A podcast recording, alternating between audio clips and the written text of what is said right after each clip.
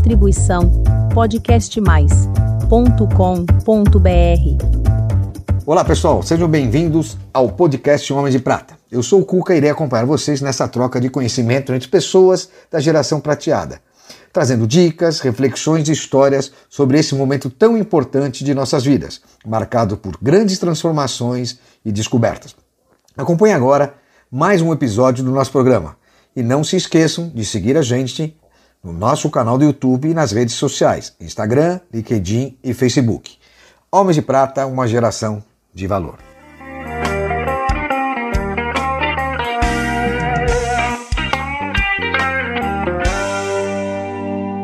Olá, queridos amigos, homens de prata e mulheres de prata. Hoje vamos receber uma pessoa, como sempre, um homem de prata fantástico, que tem histórias muito legais e que também vai dividir o seu conhecimento, principalmente no que se diz respeito a leis de incentivo e cultura.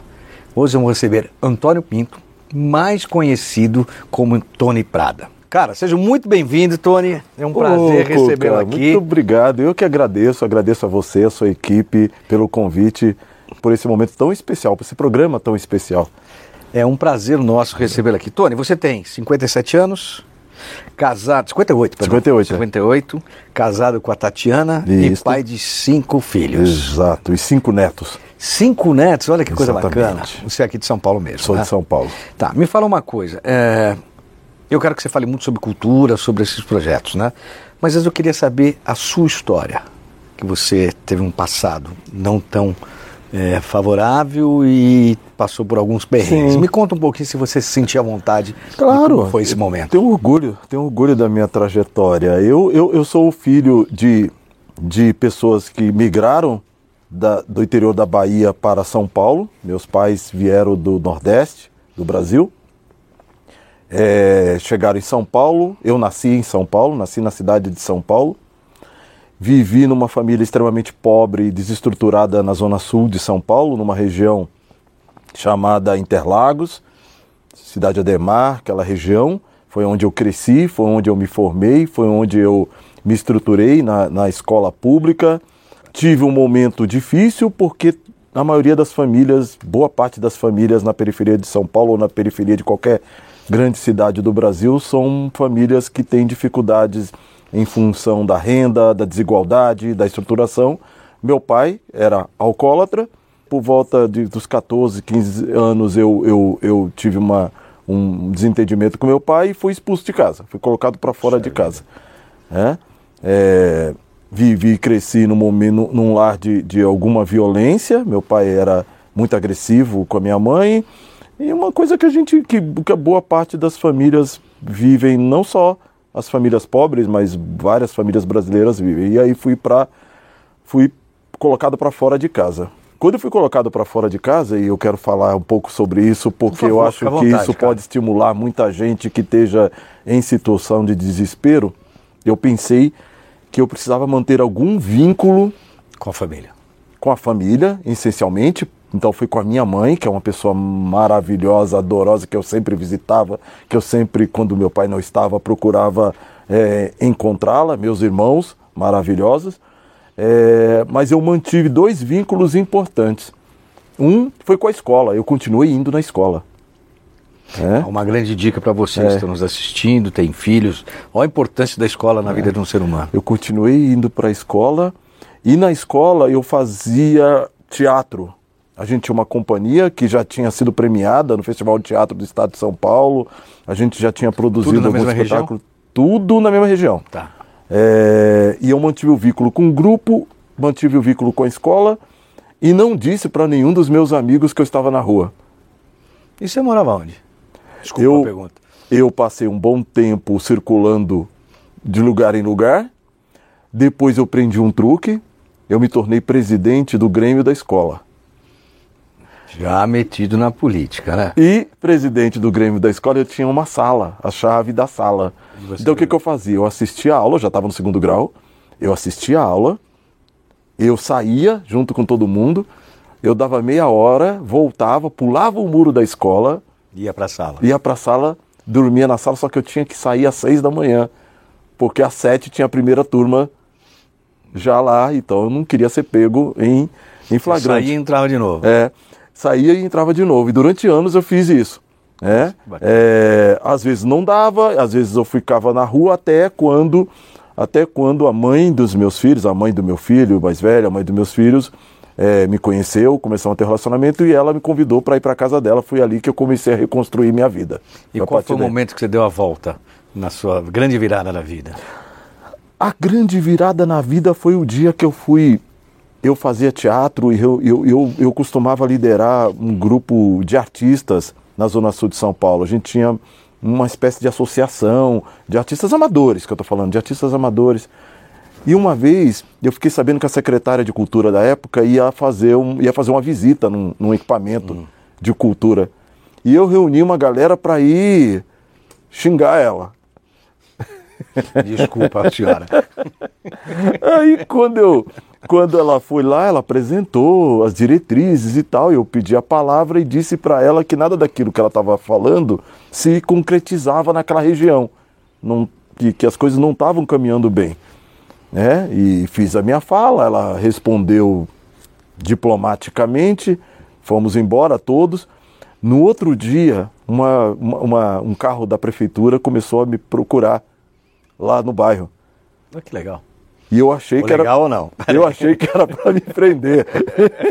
Legal ou mais ou E menos? de- quando desceu uma pessoa que hoje, até hoje é minha amiga Thaís, da Secretaria Municipal de Cultura, ela hoje ela é aposentada, e ela disse o seguinte: a secretária quer falar com você. E eu fui para a secretaria. Que até legal. então eu tinha subemprego e tal. Ah, você foi trabalhar lá? Ela me chamou lá e eu, eu, eu queria, eu imaginei que era para me devolver os xingamentos, e elas, e elas me convidaram para coordenar a região. Que legal. É. Você estava mais ou menos com, com que idade nessa época? Vinte e pouco. Nossa, que era um período longo. É que você É, já foi morar com a esposa. Sim, vinte e pouco. E aí, e aí acho que essa foi a grande virada da minha vida. Ah, foi assim que eu comecei a trabalhar com gestão pública na área da cultura, comecei a conhecer um pouco dos mecanismos de fomento, de trabalho da cultura, é, é, e, e fui crescendo nisso, fui absorvendo isso. É, é- esse trabalho público me permitiu também me formar, me graduei em administração, fiz pós-graduação e, e acho que essa é a grande guinada. Esse foi um período que realmente você se tornou. Sim. E como é que virou Tony Prada nessa história? Ah, isso é muito engraçado. Eu, eu constituí a empresa, É, Nós vamos falar da sua empresa, mas é, eu constituí a empresa, eu tinha um sócio na época. E, e esse sócio, e, ele tinha um sobrenome de, de, de Prata. Então o nome da primeira empresa... Prata? É, Porra. Prata.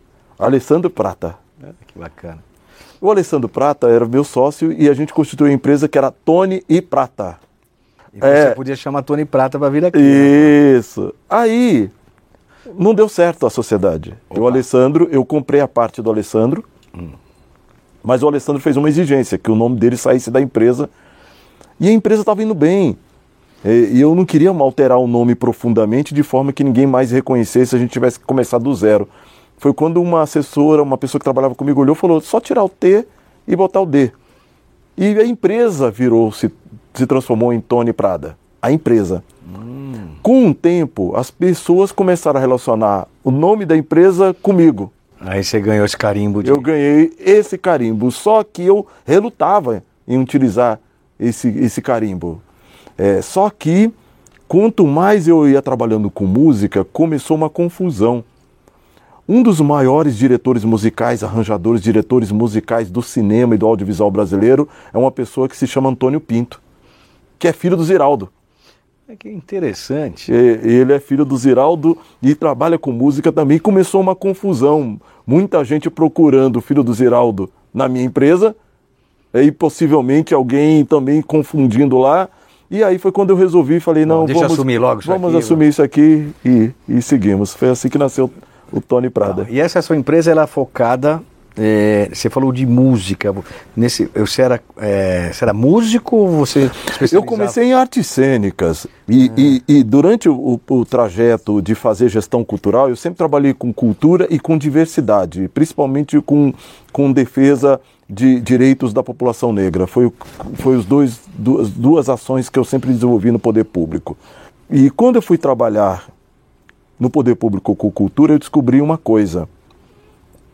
Eu descobri que recursos existem, não suficiente, mas existem recursos públicos e privados para a área da cultura. Que a questão era ter projeto. Então, mas a música entrou como aí nessa história? Foi o primeiro elemento que eu comecei a trabalhar. Ah, como como apoio, gestor, como gestor. é, ah, Não come- que você era músico. Não, não, Ah. não era músico. Eu comecei a trabalhar com gestão de artistas na área da música. Então passou assim, passaram por mim artistas que eu trabalhei tanto com festivais, em festivais, em projetos, como, como por exemplo, o Almir Neto, fiz a gestão de artistas como o Netinho de Paula, fiz gestão de artistas como a Ellen Oléria, a Ellen Oléria que foi a primeira ganhadora do The Voice Brasil. Ah, que legal. Fiz gestão de vários outros artistas e hoje eu faço da Isabel Filardes, né, de, e de outros artistas. Então, me diga uma coisa. Você começou então da Secretaria da Cultura, você montou a sua empresa, né? E aí você foi galgando. Antes de montar a minha empresa, eu fui galgando espaços no É, poder público. saber. Como é que é essa É. sua carreira pública e privada? Da, né? da Secretaria Municipal de Cultura, depois eu me tornei coordenador dos assuntos da população negra no gabinete da prefeita, da Prefeitura de São Paulo. De lá, depois eu fui convidado para ir para a presidência da República. Fiquei oito anos na presidência da República como secretário de Planejamento e Formulação de Políticas, onde eu trabalhava com cultura da população negra Sempre no Brasil. voltado com a população negra. sempre voltado com a população negra, na maioria das vezes. Tá. É, é, me especializei nisso até pela carência que esse setor tinha de profissionais de gestão, de recurso, é, até por isso. Depois eu voltei para São Paulo, foi aí, aí a empresa Mas você que já chegou a existia ser ministro interino nesse período? Ou não? por três depois? vezes. Por três vezes? Por três vezes. Que ministério?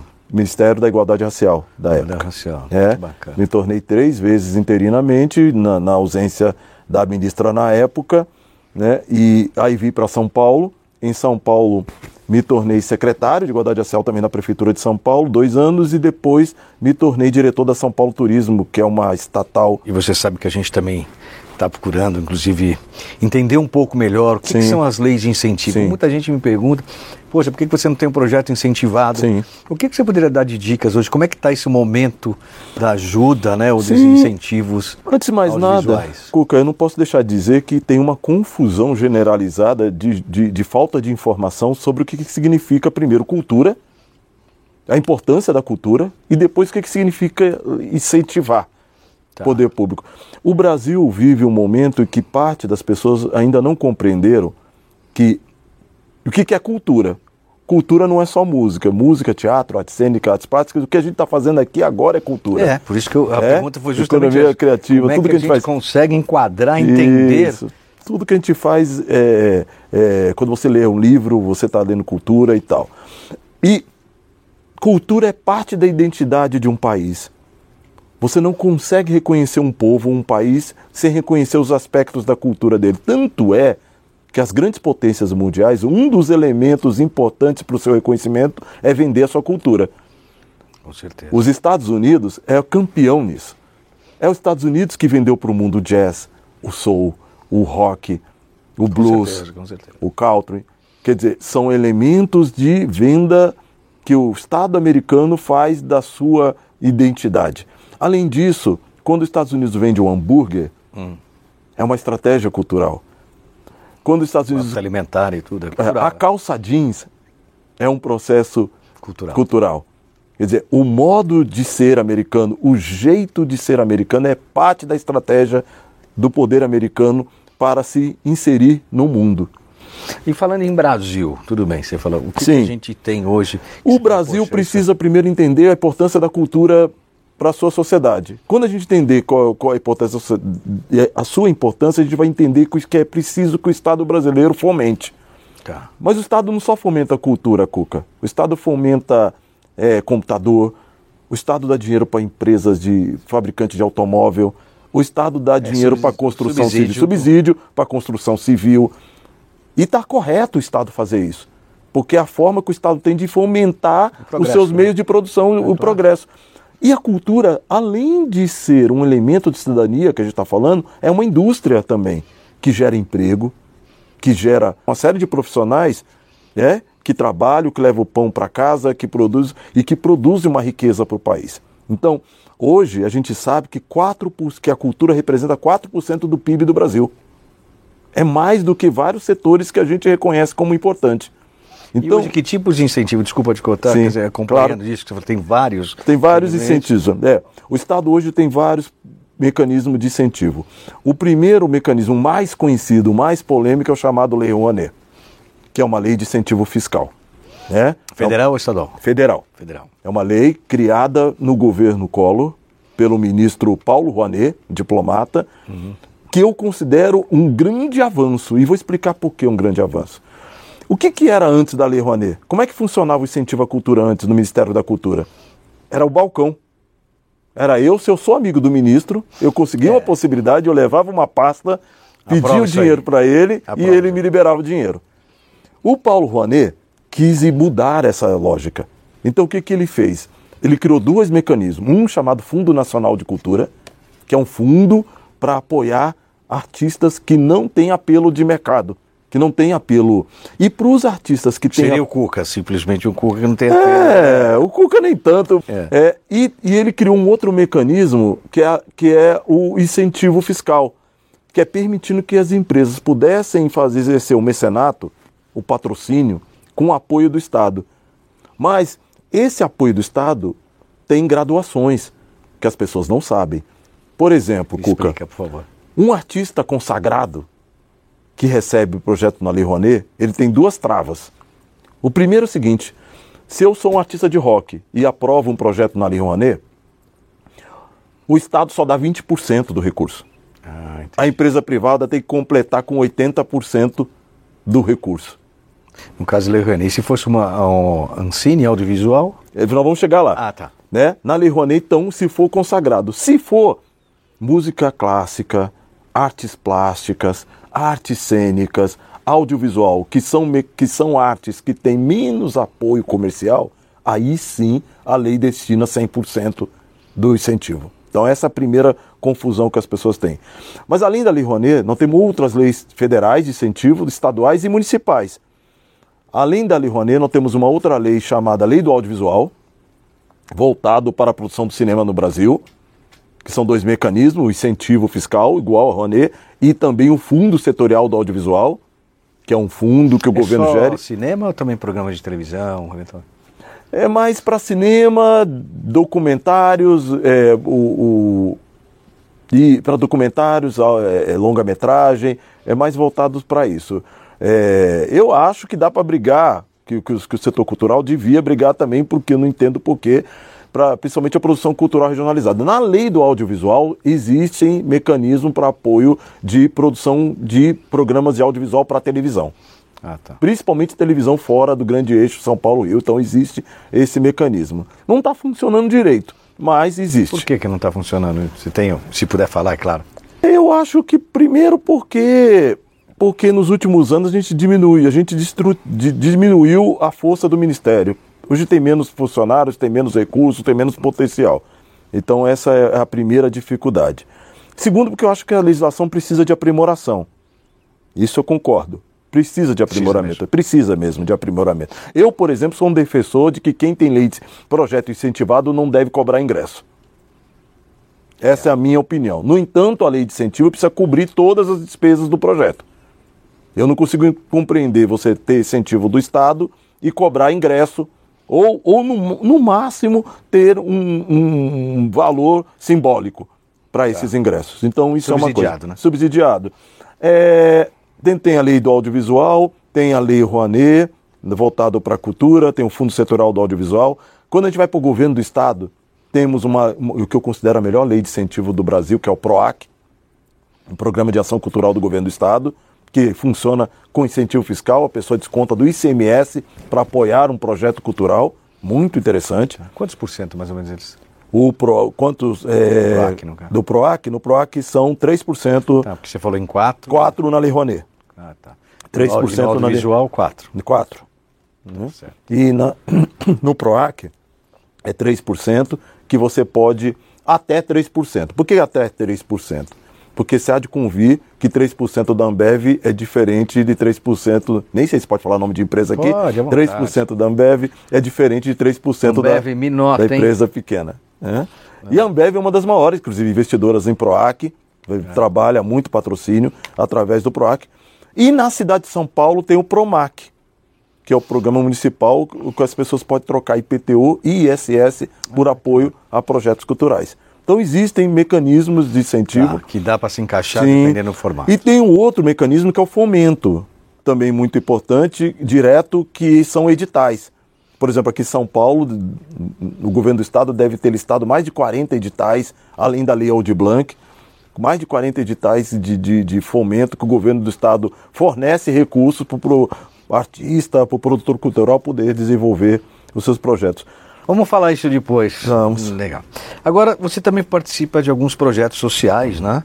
E atualmente você está participando de algum tema de diversidade. Sim. Que para a gente interessa muito, a gente está falando aqui num canal de 50 a mais, né? Então a diversidade para a gente é muito importante. Como é que você vê seu projeto também que possa transferir aqui para o Homens de Prata? Eu, hoje eu, eu, eu, eu coordeno, junto com a atriz e cantora Isabel Filardes, eu co- toco um projeto chamado Afrofuturistic, que é, um, que é uma franquia de cultura, reúne artistas negros, reúne Tula Mello, eh, vários artistas negros, com o qual a gente desenvolve um programa específico para a valorização do artista negro. E eu, a Isabel, acabamos de ser convidado também para integrar um, um- um fórum de entidades do movimento cultural chamado Pacto pela Igualdade Racial, que envolve várias empresas, não vou citar aqui o nome deles, mas Pode, grandes, pode grandes citar. empresas como o Carrefour, como eh, a própria Ambev, com várias grandes empresas. Hoje, mais de 80 empresas assinaram um pacto pela igualdade racial para desenvolver programas internos nas suas empresas para ajuste que bacana, da hein? sua, da sua diversidade. Porque muitas vezes no Brasil, Cuca, eu quando era criança, eu entrava em alguma empresa e eu tinha a sensação de que eu estava na Suécia. É, é, e muitas vezes a gente assistia os programas de televisão no Brasil e parecia que a gente estava na Suécia, sendo que o Brasil tem 50% de uma população tão diversificada e a diversidade é o grande tesouro do Brasil. Com Essa certeza. diversidade traz possibilidades de nova forma, várias formas de enxergar o mundo, várias formas de você diversificar a nossa capacidade criativa, nossa capacidade de fazer Com as coisas. Aí você fica imaginando, eu sempre faço uma brincadeira. É, a seleção brasileira de 70, vocês que estão aqui, a maioria não viu, eu, Eu também vi. vi quando era criança. Eu vi. É, é, tinha jogadores como Pelé, Garrincha, Didi. É, e, aí, e, e aí a gente demonstra, na década de 70 a gente tinha uma coisa de visibilidade brasileira que era diversa, que tinha diversidade brasileira e que vendeu o Brasil para o mundo. O Brasil se tornou muito conhecido no mundo por conta do seu futebol. O seu futebol. Aí eu fico imaginando se, a- se o futebol fosse como a maioria das empresas brasileiras. A gente teria perdido talentos como Garrincha, talentos como Pelé, Uma como série. Didi, como Ronaldo, vários outros, monte, monte. vários, vários. Agora, vamos pensar que ao contrário? predominou muito né, essa Vamos. diversidade no futebol. Vamos pensar ao contrário. Quantos talentos as empresas brasileiras perderam? Estão perdendo hoje, ainda Isso. mais que a gente está vivendo muito mais. Isso. né, E pede- Esses recursos É. estão à disposição. Então, que, é- que são cérebros, que são talentos, que Capacidade- muitas capacidades que acabam ficando fora por, por uma visão atrasada, que é a visão do preconceito, que é a visão das vezes, às vezes de não conseguir enxergar em volta de si mesmo e falar assim, peixe, por aí, cadê o Brasil? O Brasil não está representado aqui. Mas ah, graças a Deus e graças a, a- a muita gente que lutou, movimento social negro, tal, tal, tal, hoje as empresas estão se atentando para isso, no Brasil e no mundo, para coisa de buscar diversidade, de buscar uma, uma produção sustentável do ponto de vista ambiental. Então, são, são uma série de, de novidades que estão vindo para o modo de fazer produção. Inclusão tem que a ser gente natural, agrade- cara. Que a gente agradece e é bonito. E é mais bonito Parabéns e tal. pelo trabalho. Não, eu que agradeço. Espero que você nunca deixe essa bandeira de lado e continue lutando. Tony, muito obrigado. Eu que você agradeço, Mandasse uma mensagem agora para os homens e mulheres de prata. Eu- seu coração aqui. Eu queria mandar uma mensagem para o povo brasileiro para dizer o seguinte, gente. Nós estamos vivendo um momento de processo de eleições. E eu espero que depois disso a gente consiga dar as mãos e conseguir fazer um Brasil único, um Brasil de todos. Um Brasil de brancos e negros, um Brasil de pobres e ricos, um Brasil que possa olhar para o outro mais do que para si mesmo. Quando a gente começar a olhar para o outro mais do que para nós mesmos, eu acho que a gente vai construir um país de empatia e a gente vai conseguir enfrentar os grandes problemas que o país tem, que principalmente desigualdade. A desigualdade de gênero, desigualdade financeira e, e construir um país mais justo e igualitário e fortalecer a nossa democracia. Eu acho que é essa, essa mensagem que eu queria bacana. dar. Pessoal, é isso aí. Um forte abraço a todos. Tony, muito obrigado pela eu presença. Eu que agradeço. Adorei. Homem de Prata, uma geração de valor.